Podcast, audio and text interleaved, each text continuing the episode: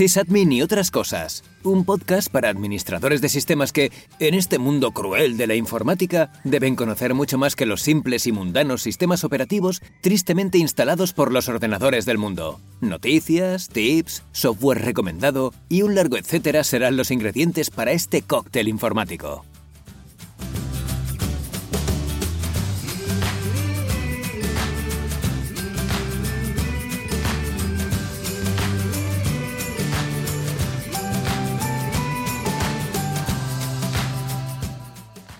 Muy buenas a todos y bienvenidos al decimotercer capítulo, al decimotercer episodio de la primera temporada de Sysadmin y otras cosas. Capítulo que por cierto va a marcar el final de la primera temporada, como ya avisé en los anteriores, pero eh, para que sea especial o a modo de, de resumen de este año 2019, pues he preferido no preparar nada, no, no asentar ningún episodio, ningún capítulo. eh, hablando de un tema específico y lo que bueno voy a hacer un, lo que se suele hacer un balance ¿no? del año 2019 que, que a, fin de cuentas va a ser desde el punto de vista de un informático que soy yo yo soy informático así que voy a hacer un- una pequeña reflexión y lo que se espera del, del próximo año del 2020 en cuanto a tecnologías en cuanto a- a cosas diversas en el mundo y en el campo de, la informática antes de nada, quiero reconocer que, he intentado por activa y por pasiva que este episodio eh, se constara de, de una entrevista. Eh, lo intenté con un profesor de Asir, a, a Paco, Francisco Maestre, que desde aquí le mando un gran abrazo. No ha podido ser por culpa mía.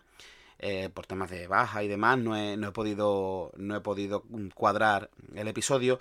Y después también, eh, pues he intentado entrevistar a un compañero de Madrid, a, a Gab, que desde aquí le mando un fuerte abrazo, sysadmin de profesión, pero que, bueno, por temas de agenda no ha podido ser. Y también a otro compañero que tengo aquí en Sevilla, eh, un full stack developer, Carlos, o chino para mí, otro abrazo enorme para ti que lo mismo, por temas de agenda, yo no he podido por el trabajo, él no ha podido, pero bueno, no me importa porque las entrevistas vendrán, si no es en la segunda temporada, será la tercera, esto va a ser más largo que Cuéntame, o eso espero. Así que bueno, las entrevistas llegarán, no me preocupa eso, como ya digo, la, he preferido, mm, ya que no tenía la entrevista o no ha podido surgir la entrevista, bueno, pues digo, bueno, pues este episodio en vez de hablar de programación, de base de datos, de sistema, de lo que sea, bueno, pues hago ese pequeño, ese pequeño balance, ese pequeño resumen Así que yo creo que este episodio va a ser cortito, pero bueno, como yo soy mucho de hablar, lo mismo me pongo, me pongo, me pongo, me pongo, cuando me di cuenta voy por el minuto 50. No creo, pero bueno, ah, es una posibilidad que existe. Lo primero, eh, como ya digo, va a ser eh, más o menos definir esas reflexiones del 2019 y ya después pues hablaremos si queréis un poco de, de lo que se espera del año 2020, que no digo que sea tal cual así, pero bueno, son las la- lo que me ha parecido tras leer muchas noticias durante todo el año, sobre todo en estos últimos meses, desde octubre para acá, que ya empiezan a hablar la tecnología del 2020, lo que se espera en 2020, tal, tal, bueno, pues ahí lo he, lo he sacado, ¿no? Lo primero, eh, como ya digo, la reflexión esa del 2019. Y bueno, yo el 2019 lo empecé, lo empecé o lo empecé, me sale muchas veces el, el acento andaluz, eh, que no reniego de él, simplemente, bueno, creo que el grabar el podcast de esta manera es, más, más internacional, ¿no? Que es andaluz, pero que, que coste, ¿eh? que no renuncio de mi acento, al revés, estoy muy orgulloso de él. Como ya digo, el 2019 pues empezó con, con un cambio de trabajo. Yo trabajaba antes en, en Avatix, Soluciones Tecnológicas, no me importa decir el nombre, porque bueno, a fin de cuentas, si puedo hacer algo de publicidad para esa empresa, pues bienvenido sea.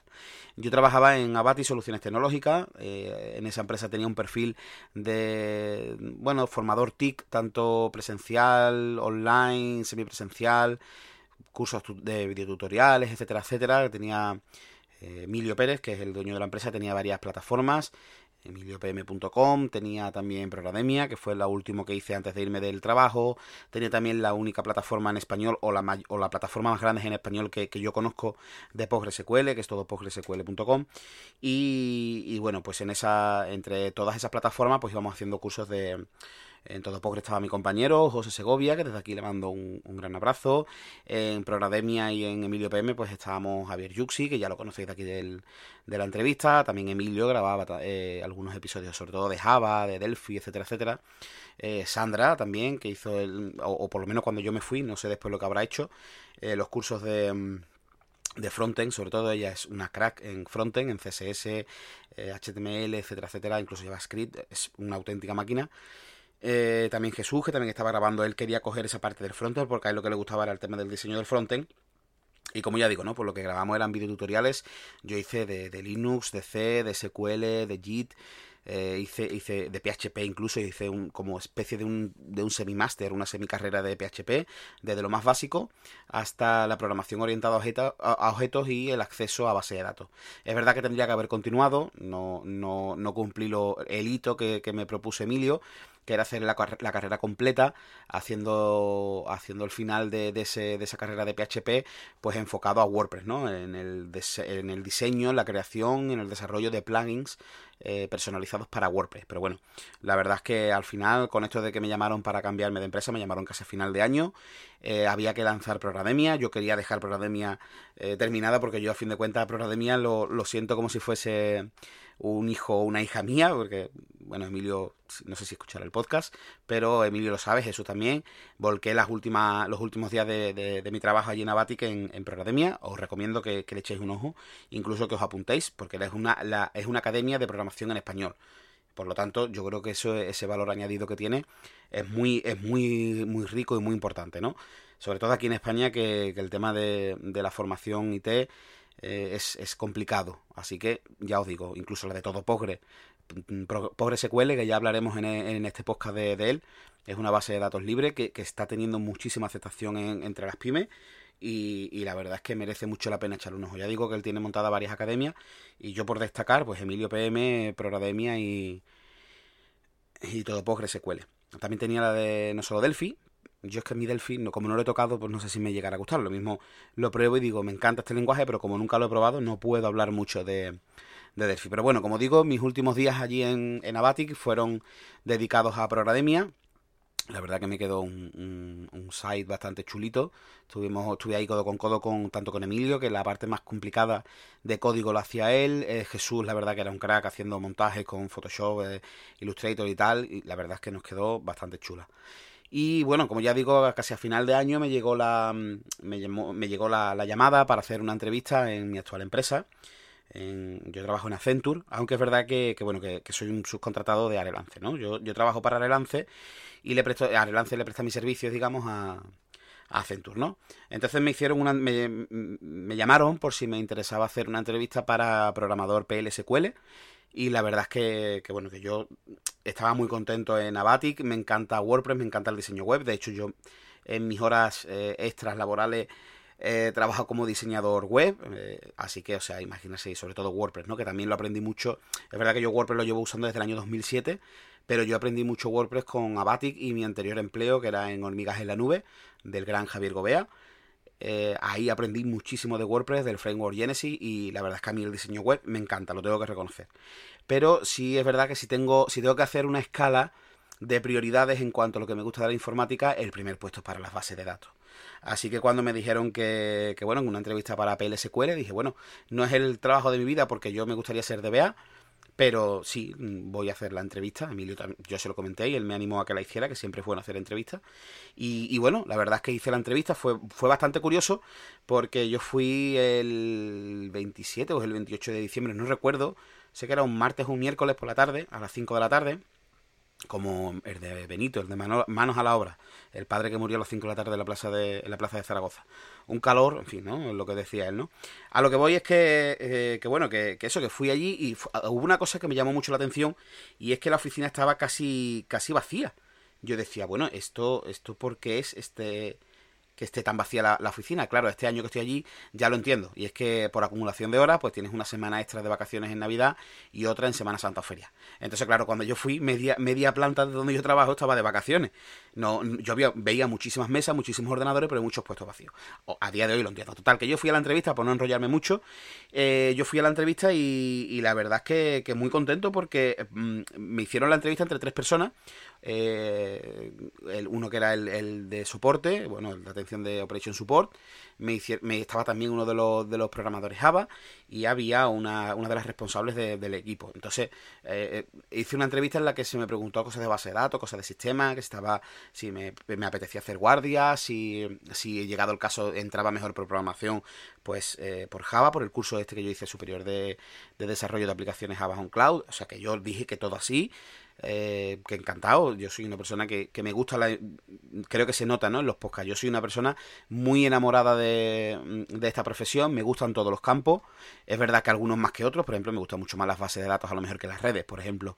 Pero bueno, eh, si llegado el, caso en algún momento de mi vida tengo que trabajar de técnico de redes, pues trabajaré contento y feliz por seguir en mi, en mi campo de trabajo. Así que ya digo que eso no es ningún tipo de problema. Pero bueno, yo fui a la entrevista y cosas de la vida. Eh, al día siguiente me llamó esta empresa, Arelance, que era a través de la que yo había aplicado la oferta.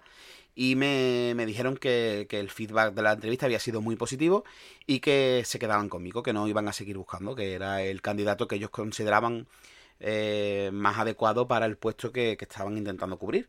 Así que bueno, yo mi alegría fue enorme, se lo comuniqué a Emilio, a mis compañeros, etcétera, etcétera. Y como digo, en ese periodo de esos los típicos 15 días que tienes que tener entre que avisas a la empresa y te vas, bueno, pues esos 15 días dándole caña a full a Prorademia para dejarlo terminado, terminar los dos cursos que estaba grabando, no recuerdo si era C, si era PHP, no recuerdo, pero ahí estaba, pum, pum, pum, pum, intentando terminarlo todo, ¿no? Y la sorpresa llegó cuando mm, llegué al primer día de trabajo a mi, a mi nueva empresa, a, Centur, y me dijeron que al final de PLSQL no entraba. Entonces, claro, mi cara fue un poco en plan, hice la entrevista y me dijeron que era... Y me dieron la sorpresa de que me quedaba de DBA mmm, Junior de Amazon Redshift. Entonces yo dije, Dios, no me lo puedo creer, he conseguido uno de mis sueños laborales, que es trabajar como DBA. Es verdad que yo soy un enamorado de Oracle, me encanta Oracle, pero bueno, ese puesto estaba cubierto, así que me, me ofrecieron de junior en Amazon Redshift y a día de hoy estoy muy contento de ser, de ser perdón, DBA junior de, de Amazon Redshift. Así que la verdad que muy contento. Eh, como ya digo, así empezó el año. Después, bueno, pues eh, fui acostumbrándome al trabajo, la migración que hubo, etcétera, etcétera. Y, y la verdad es que que muy contento. Llegó el verano, las vacaciones, etcétera, etcétera. Ya empecé incluso el podcast. El podcast creo que el primer episodio fue en abril. Después tardé un poco en lanzar el siguiente episodio, mientras que me compraba la, mesa de mezcla, etcétera, etcétera. Eh, entonces, claro, ahí ya empezó el podcast, etcétera, etcétera, de Sysadmin y otras cosas. Tengo también el piloto del otro podcast, de Podcast Vergüenza, grabado, pero no sé en qué momento voy a lanzarlo, porque es que la verdad que ya no tengo más tiempo. Porque como sabéis, desde septiembre que es otra de las partes valorables o a evaluar de este 2019, pues empecé la, la ingeniería informática en la Universidad Oberta de Cataluña, en la UOC. Y bueno, la verdad es que estoy combinando momentos en los que estoy muy contento de estar haciendo la carrera y momentos en los que me pregunto si realmente tengo tiempo o estoy dedicándole todo el tiempo que merece, ¿no? Porque, o mejor dicho, que, que necesito una carrera. Estamos hablando de una ingeniería, lo estoy haciendo a distancia, lo cual lo hace un poco más complicado, ¿no? Porque no es lo mismo ir a clase, atender, tener clases en vivo. Aquí te dan tus apuntes, he practicado otros años, eso sí, y a partir de ahí, por lo menos las dos asignaturas que yo me he matriculado, que, que, bueno, que son fundamentos de programación, que estoy dando C, y iniciación a las matemáticas de la ingeniería. Porque yo no tocaba matemáticas desde bachillerato, hablamos del año 2007, y yo necesitaba refrescar eh, logaritmos, funciones, eh, no sé, todas las cosas que estoy dando, ¿no? La, la verdad es que, que, me ha venido bastante bien refrescar la, los conocimientos de matemática para poder afrontar las tres asignaturas siguientes de, de matemática, que creo que son álgebra, diseño matemático y no sé cuál más. Son tres en total, así que la verdad que esta base me va a venir bastante bien. Y, y, bueno, y la otra fundamento de programación, la verdad es que mm, semanalmente las PEC, que son las prácticas de evaluación continua, etcétera, etcétera. Ahora en enero también tengo la, la, prueba de síntesis y la verdad es que estoy un poco asustado. No sé si voy a llegar bien, si voy a llegar mal, si me lo estoy preparando bien, si no, las dudas que surgen, ¿no? Y como digo, hay veces en las que estoy súper orgulloso de hacer la carrera, pero hay otras veces como por ejemplo los días que llegas del trabajo súper cansado, o el miércoles o jueves de la semana ya que estás embotado, que estás deseando que llegue el fin de semana, pero que ese día también te tienes que sentar a hacer una práctica, a sacar la programación o lo que sea, pero es que llega el fin de semana y tienes que seguir estudiando y tienes que seguir y entonces no tienes ese, esos ratos de, de, decir, ah, pues este fin de semana me lo voy a tomar tranquilo. Eso la verdad es que me está, me está, me está afectando en, en, el ánimo. Intento que no, porque mi idea es ahora cuando llegue enero aprobar las dos asignaturas y, y cogerme para el próximo cuatrimestre tres es, voy a pasar de 2 a 3 y ustedes diréis, ¿te estás quejando con 2? Bueno, es que el problema es que yo de septiembre a febrero Yo como buen andaluz, pues salgo en una... Bueno, no quiere decir que todos los andaluces lo tienen que hacer, ¿no? Pero que, que bueno, que porque me, tira mi tierra, me tira el folclore de mi tierra, eh, yo salgo en una chirigota de Sevilla, carnaval, ¿no? Entonces, a mí me quita tres, entre tres y cuatro días a la semana el ir a ensayar, tal, tal, ¿no? Entonces sales a las seis de la tarde de trabajar, estudia, a las nueve y media, a las nueve empiezo a comer para irme a ensayar, llego a las doce, me, me ducho, me acuesto y el día siguiente a las siete menos diez otra vez en planta, ¿no? Entonces, a esto es a lo que me refiero. ¿Qué pasa? Que a partir de febrero, pues yo ya me quedo libre de carnaval y entonces quiero cogerme tres asignaturas porque es que si no la carrera se va a ser más eterna que, que Rayán que todo aquel que haya que sea andaluz y haya visto la serie, pues sabrá que duro lo más grande, ¿no? Entonces, lo que no quiero es eso.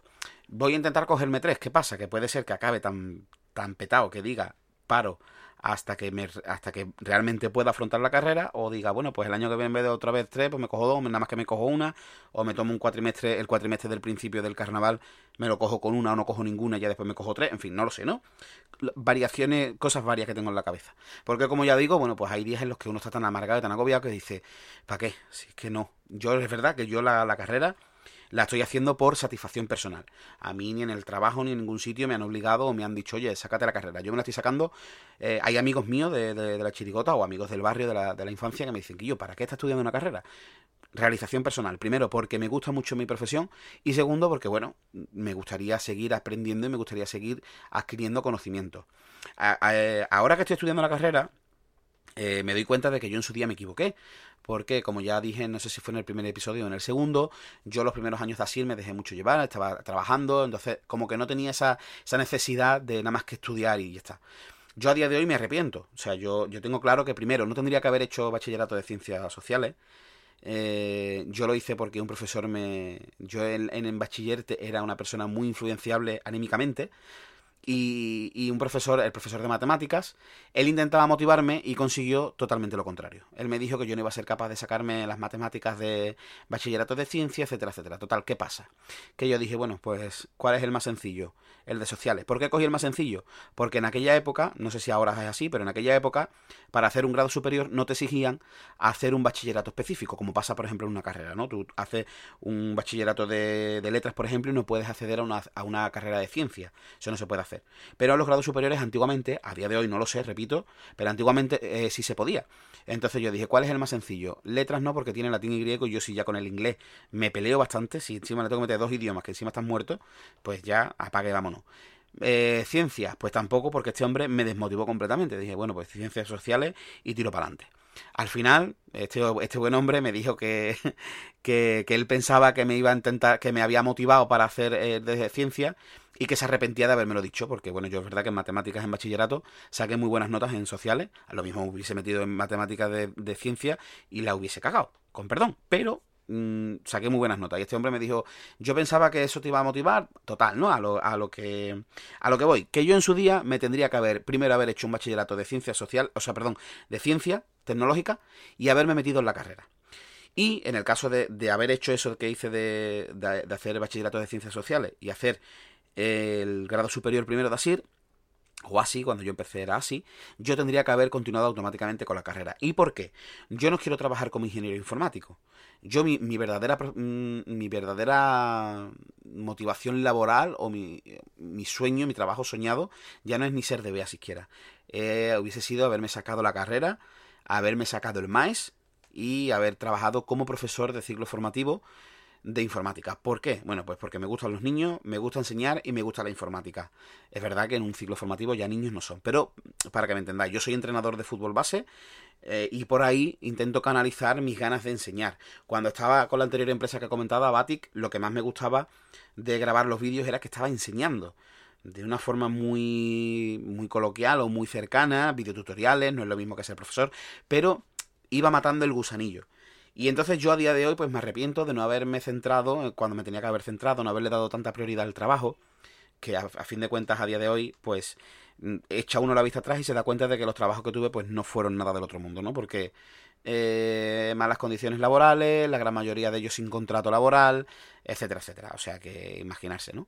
La gente se echa las manos a la cabeza porque, por ejemplo, en mi currículum yo soy tengo puesto la experiencia de, de haber trabajado en la Caixa eh, durante varios años y yo en, en esos años no tuve contrato, mi sueldo era de 800 euros al mes, el coche era mío propio, no era el de empresa, el desgaste del coche, etcétera, etcétera. O sea que yo a día de hoy he hecho la vista atrás y digo, bueno, le di prioridad al trabajo cuando en realidad le podía haber dado prioridad a los estudios. Pero bueno, son cosas que pasan, a lo hecho pecho y para adelante. Pero si es verdad que ahora con 30 años, pues no es lo mismo, porque tú con 20 terminas el ciclo formativo y dices, bueno, pues venga, pues le voy a echar 4 años a la carrera y un par de ellos más a lo mejor, o 3 años o 4 años más entre el MAES eh, y las oposiciones. Pues se lo echa. Y con 28 29 años, pues uno ya tiene su grado superior, su carrera, su MAES y su plaza. No que a día, a día de hoy, con 30 años, pues eso tengo que hacer la carrera, dos asignaturas, tal, tal. Pero bueno, a lo que voy que voy a seguir peleando por sacarme la ingeniería, si algún cuatrimestre flaqueo, pues nada, hacia adelante y, y ya está. Y bueno, por ahí un poquito las reflexiones del año 2019. He repasado ese cambio de trabajo importante para mí, el inicio del podcast, de Sysadmin y otras cosas.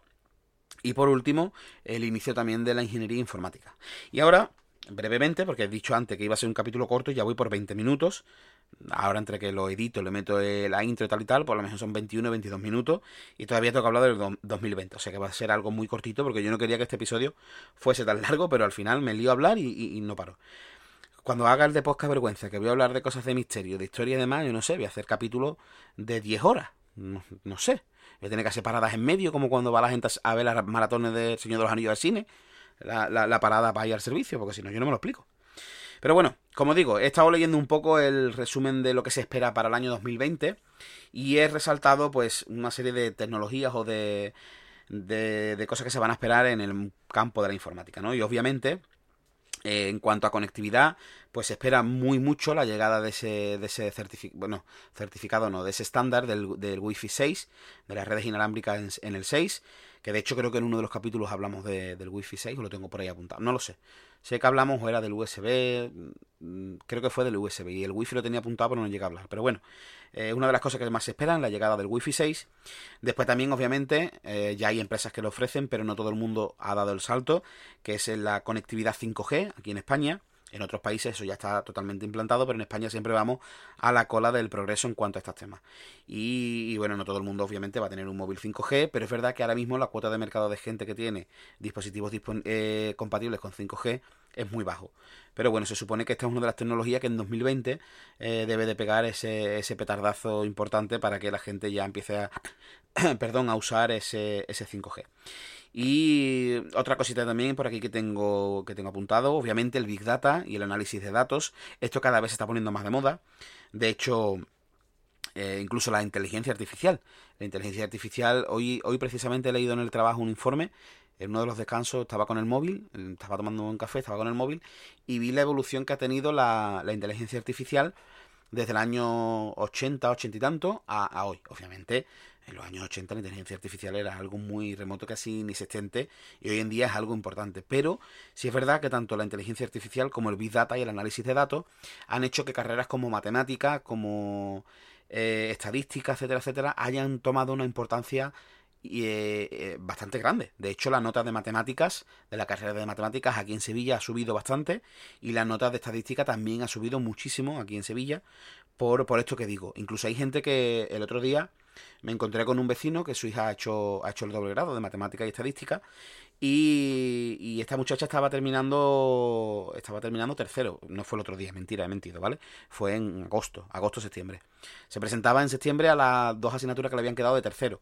Y tenía que aprobar esas dos asignaturas y automáticamente se iba a Madrid porque iba a hacer el cuarto año en la universidad, no sé si me dijo la Complutense, no me acuerdo, en una de Madrid porque automáticamente ya tenía trabajo. Es decir, la, la, gran mayoría de chavales que estaban haciendo el curso con ella, o sea, el curso, el grado, el doble grado de matemática y estadística con ella, tenía ya contrato en grandes empresas multinacionales españolas porque este perfil está muy demandado con esto que digo del Big Data, del análisis de datos y el y eh, la inteligencia artificial, esto de las matemáticas, etcétera, etcétera. O sea que esto va a seguir eh, sumando, va a seguir siendo un mundo y un universo cada vez más grande. De hecho, la WOC este año creo que ha empezado y, no cobro nada. No sé por qué hago publicidad si no cobro nada. eh, la WOC este año ya ha implementado, creo que era, no sé si ha sido este año o el año pasado, pero es, de reciente creación, un grado de, de, data science y demás, ¿no? De análisis de datos, ciencia de datos, etcétera, etcétera, porque como digo, estos perfiles cada vez están más demandados en las empresas, sobre todo empresas que trabajan con business intelligence, etcétera, etcétera. O sea que es algo a tener en cuenta. Y otra de las cosas muy importantes que llegan en el 2020 o que van a pegar otro petardazo importante en el 2020 va a, va a ser eso del IoT, el Internet de, la, de las cosas. ¿Y qué es el Internet de las cosas? Bueno, pues a grosso modo, eh, ya lo mencionamos en el episodio anterior, quiero recordar, cuando hablamos de las direcciones IP que se habían acabado en Europa, etcétera, etcétera.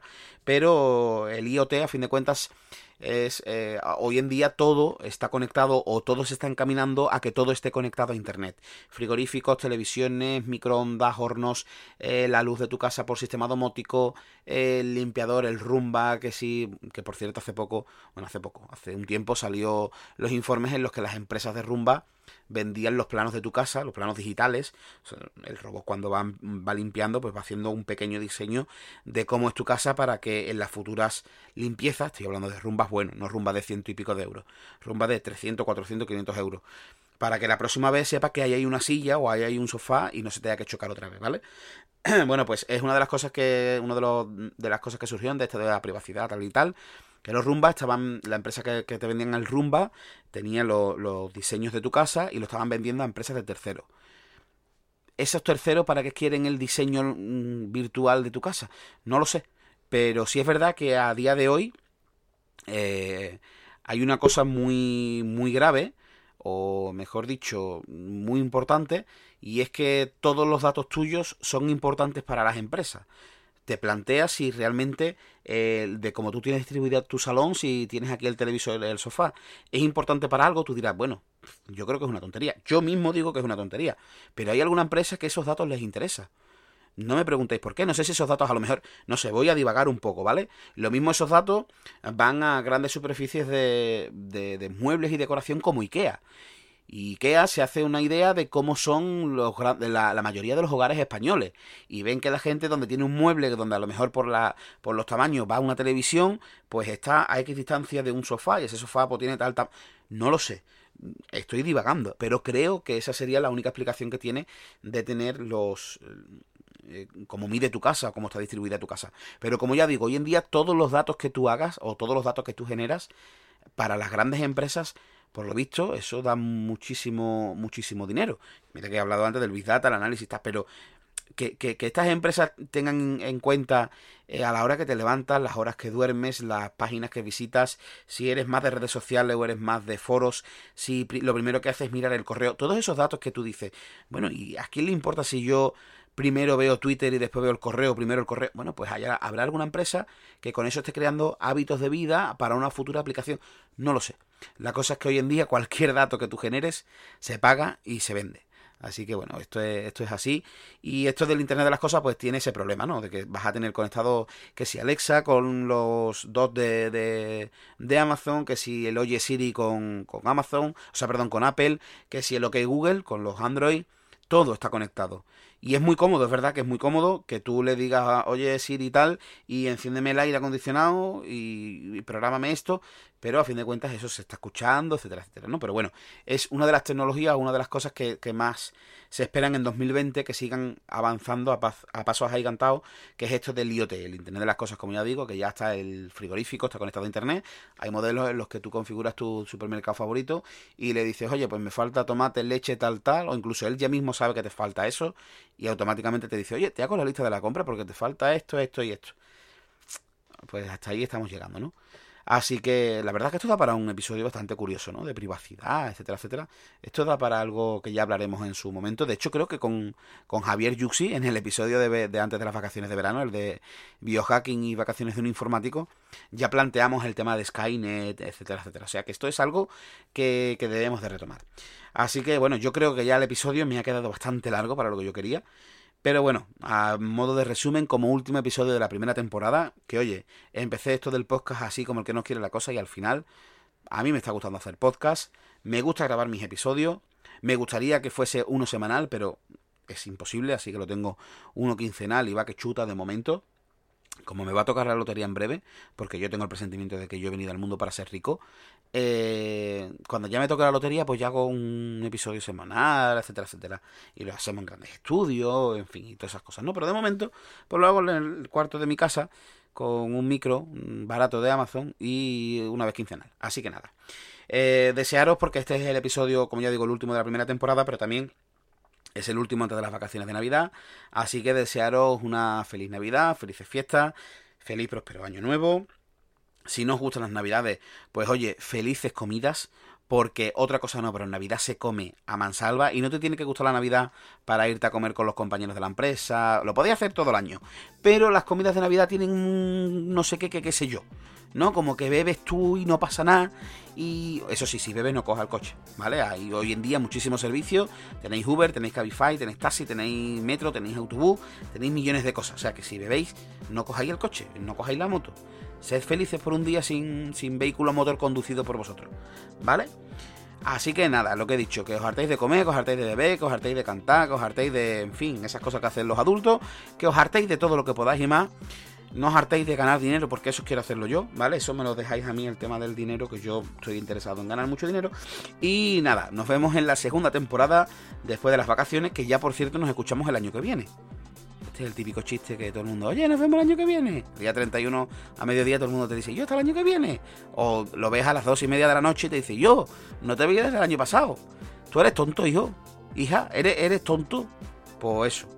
Bueno, en fin, que no más largo. Mira, ahí están los petardos. Ya se va a poner mi perrita a ladrar. Tengo el vecino de la garrucha y el tonto de los petardos. O sea, esto es maravilloso. Esto es vivir en Sevilla, en un barrio así de, de varias cositas. Así que nada, me despido de vosotros. Hasta la próxima. Hasta el año que viene. Un saludo.